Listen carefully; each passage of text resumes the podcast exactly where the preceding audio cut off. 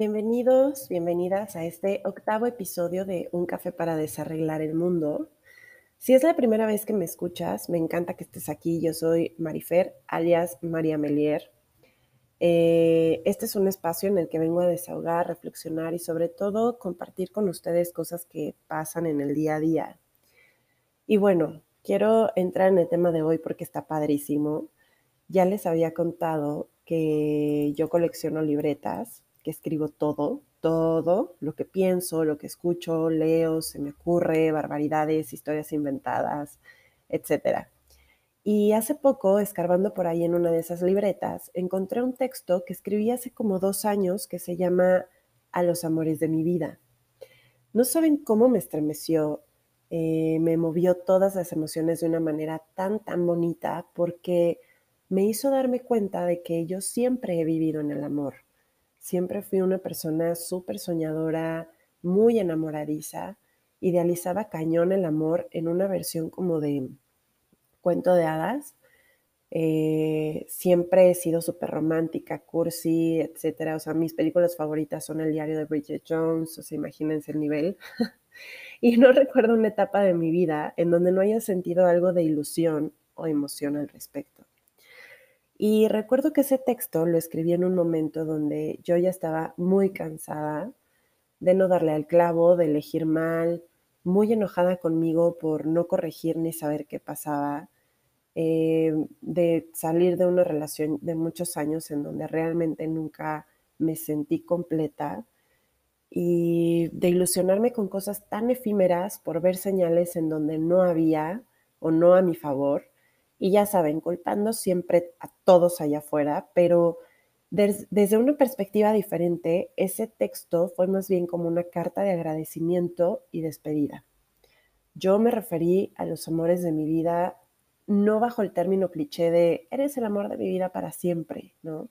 Para mí la verdad es que no existe tal cosa, sino literal los amores, entre comillas, que aparecen en el transcurso de tu vida, que se suben al tren o que te topas en las estaciones un ratito, ¿no?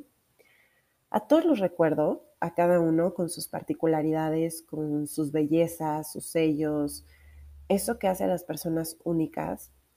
Y de verdad me llena de mucha alegría y sobre todo de paz haberme topado con ellos en este tren de vida, porque incluso en la incertidumbre hoy de no saber qué fui o qué soy para algunos de ellos, incluso con aquellos de los que ya no sé nada, que dejaron marcas en mí de dolor, pero también de cosas muy lindas. A pesar de eso, siento un profundo agradecimiento porque gracias a ellos y todo lo que sucedió en mi vida a partir de cada uno, hoy hice mi mejor elección, la mejor definitivamente. Y qué felicidad. Y somos pocos los afortunados de encontrar en otra persona ese otro ser entero con el que puedas compartirte con libertad, que te ponga nuevos ojos para ver las cosas, que te llene de tranquilidad, de aprendizajes, obviamente a la buena y desde el amor, que te acompaña, que se vuelve tu cómplice, que te da esa chispa y esa seguridad de que ya no quieres absolutamente nada más en tu vida. Em, es raro, yo durante mucho tiempo y después de experiencias muy, muy dolorosas, llegué incluso a perder la fe en que eso pudiera pasarme a mí, ¿sabes? O sea, llega un punto hasta que sientes que ya no mereces eso. Y no se trata de poner a las personas en un pedestal como la perfección absoluta, al contrario, es reconocer que si tienes eso en este momento es porque te convertiste al fin en aquello que quieres del otro. Es porque reconoces que eres capaz de dar así como de recibir. Y esto requiere de un trabajo interno muy, muy fuerte, de quitarte culpas, de quitarte patrones, de pedirte perdón, de soltar a la gente y de aprender a cerrar ciclos. Y es que de verdad ahora que, que leí el texto, me di cuenta de que pasé tanto tiempo buscando afuera el amor, como yo creía que debía ser. Y de verdad, nunca fui tan exigente hasta que maduré un poquito, pero en el Inter lo encontré de muchas maneras. Tengo recuerdos muy claros de esos amores con los que sentí, aprendí, con los que me descubrí, con los que viví, compartí. Algunos fueron chispas, otros fuegos artificiales enormes, pero cada uno puso a prueba algo en mí que definitivamente me hizo parte de la mujer que soy ahora. Todos han sido mis maestros, todos significaron muchísimo para mí y ya sé que suena como si hubiera tenido una lista enorme de hombres en mi vida, pero no, no es así. Realmente, eh, pues uno va eligiendo, ¿no? Y se va convirtiendo, se va haciendo más selectivo al pasar del tiempo. Em, pero aquellos momentos fugaces que compartimos en los que tal vez no había ningún futuro tangible, pero que en ese momento breve le dieron un sentido muy diferente a mi idea sobre el amor, resignificaron la noción de compañero que yo quería en mi vida.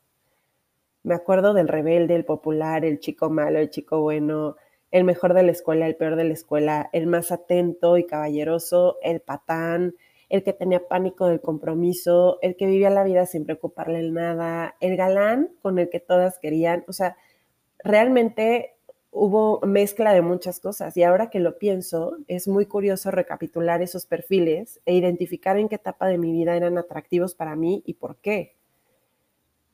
Y bueno, a esos amores de mi vida, a los que se subieron al tren o a los que me encontré en algunas estaciones repetidamente, no tengo más que desearles siempre lo mejor. Decirles que nuestra historia larga, breve, intensa o no, como sea, fueron lo que tenía que ser y así estuvo perfecto.